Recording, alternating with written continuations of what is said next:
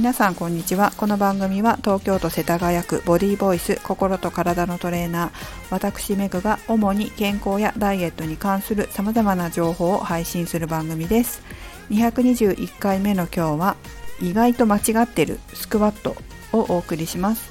皆さんはスクワットってされますか？結構えっ、ー、と60歳以降の方は健康づくりでスクワットしたいっていう方が多くてあとは若い方はどうなんですかね。ダイエットのためにスクワットされてたりとかするのかな。やりやすかったりしますよね。立ってできますしね。私自身はブルガリアンスクワットはしますね。えっとももの前側とかあんまりスクワットで鍛えてないので今は。なんかね昔ちょっと何回も言ったんだけど昔すごい重い重さでスクワットしてたらめちゃくちゃ足が太くなったんでももの前を鍛えるようなスクワットは今はしてません。全然してません。その代わりブルガリアンスクワットでお尻を引き締めてます。ただですね結構パーソナルトレーニングなんかでもスクワットやりたいんで教えてくださいって言ってくださる方もいらっしゃったりあとは、えーと、どうしてもこう立ってやるのって日常生活で取り入れやすいから、えーとまあ、あまり私はももの前側を使うスクワットは生徒さんには教えてないんだけどやっぱり同じように最近結構ももの前側を使いすぎる傾向があるっていうことが言われているので現代人はねだからももの前よりももも裏とかお尻の方が弱くてそっちの方を鍛えた方がいいっていうふうに現在言われてるからあまりももの前とかも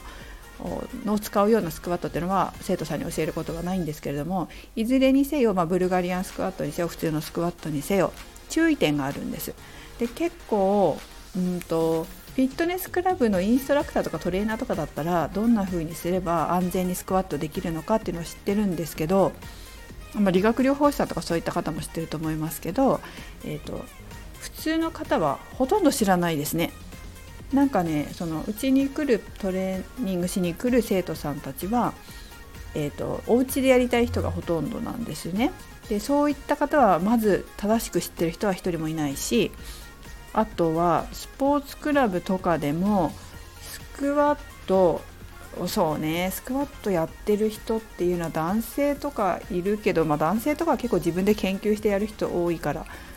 まあ、できるのかなっては思うけれども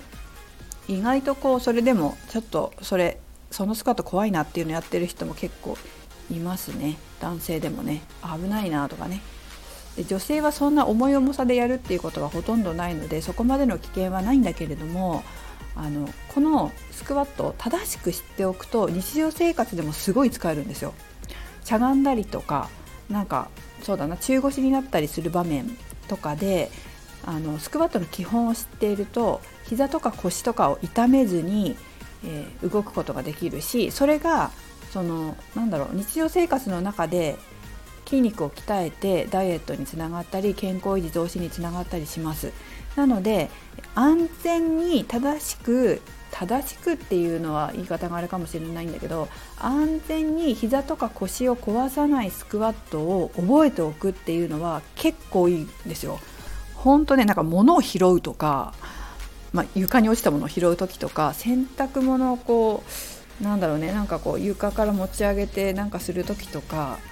まあ、掃除する時とかもそうだけど本当にこの安全にできるスクワットの基本を知っておくとそれだけでも運動になるからすごくおすすめなんですよね。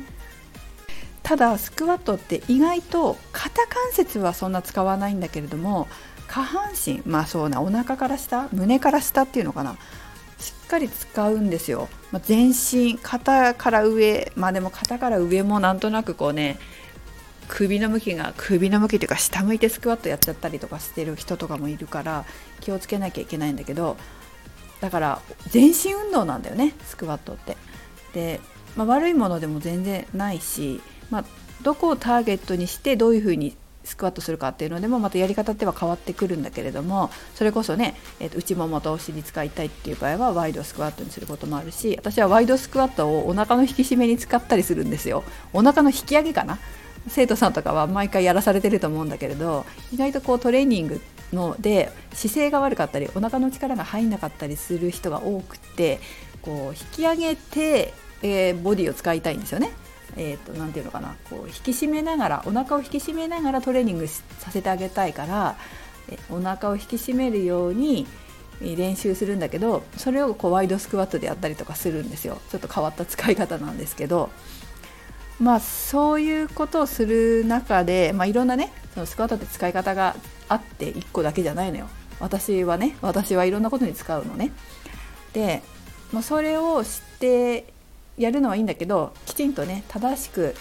やるっていうのは全身を使うスクワットだからこそ重要かなというふうに思います。本当最初言ったように腰とか膝とか痛めやすくなったりするから正しいフォームでやって皆さんもね是非やってみてください。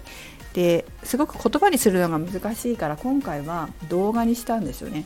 で動画は明日かな。明日 LINE と公式の LINE とメルマガの方でえまずは膝の使い方について解説しようかなというふうに思っています。というか解説するの動画を作りましたのでそれを配信しようと思っています。そうですね。あとはお腹の使い方とかも、まあ、いずれいずれっていうか次回はお腹の使い方やろうかなとかって思っています。腰を痛めないようにするためにはやっぱりお腹の使い方もスクワット必要です。結構ねスクワットで腰反って腰痛めるって結構あるんでそこも重要かなと思ってます。今回はま膝を痛めないために膝。しっかりね、えー、3つの注意点っていうのをご紹介しようかなと思います。はい皆様気をつけて運動してください。メグでした。